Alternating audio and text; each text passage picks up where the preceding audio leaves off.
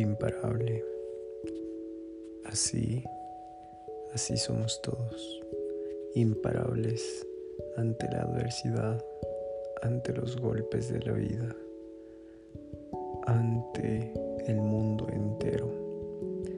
Y así es como debemos permanecer, al margen, jugándonos la vida, pero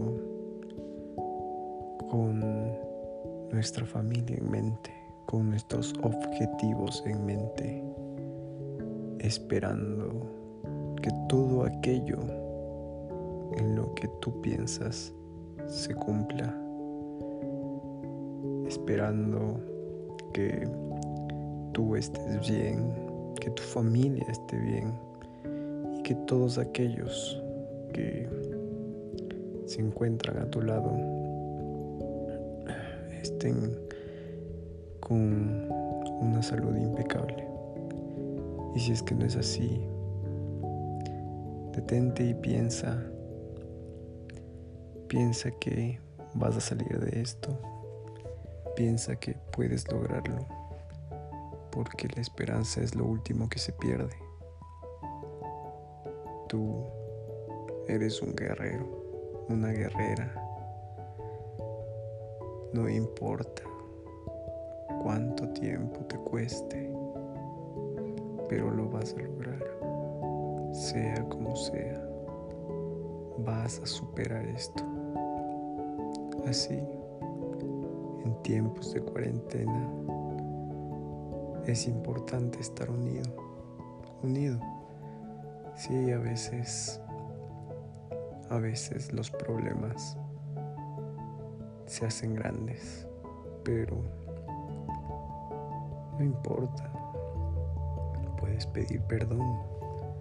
El perdón va a ser tu aliado.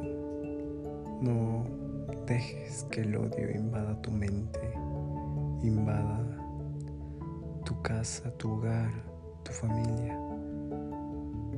Puedes vivir en paz, vivir juntos, de la mano, apegados. Mejor estar feliz que estar en un ambiente de odio. Pero vamos, que tú puedes, que tú puedes salir adelante, que tú puedes pedir perdón, porque yo lo sé, lo he vivido. Y no me da miedo contarte que a veces el perdón es lo único que te salva, lo único que tienes para poder solucionar las cosas, pero un perdón sincero, un perdón que te salga del corazón, así, hablando, entendiendo que las cosas son como son Espero que esto te haya servido.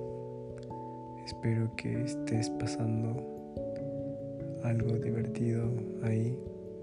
Espero que todos se encuentren con salud y que si es que no la tienes, pronto la tendrás. No te preocupes y no te desesperes. El mundo está contigo. Te doy fuerzas, ánimos desde aquí, desde mi Quito. A pesar de todo, la gente se encuentra un poco enojada. Pero vamos, despeja tu mente, respira y medita que estamos en tiempos difíciles y el estrés no te ayuda. Mucho gusto y un placer servirte en tu segundo y sencillo podcast de tiempos de cuarentena. Chao.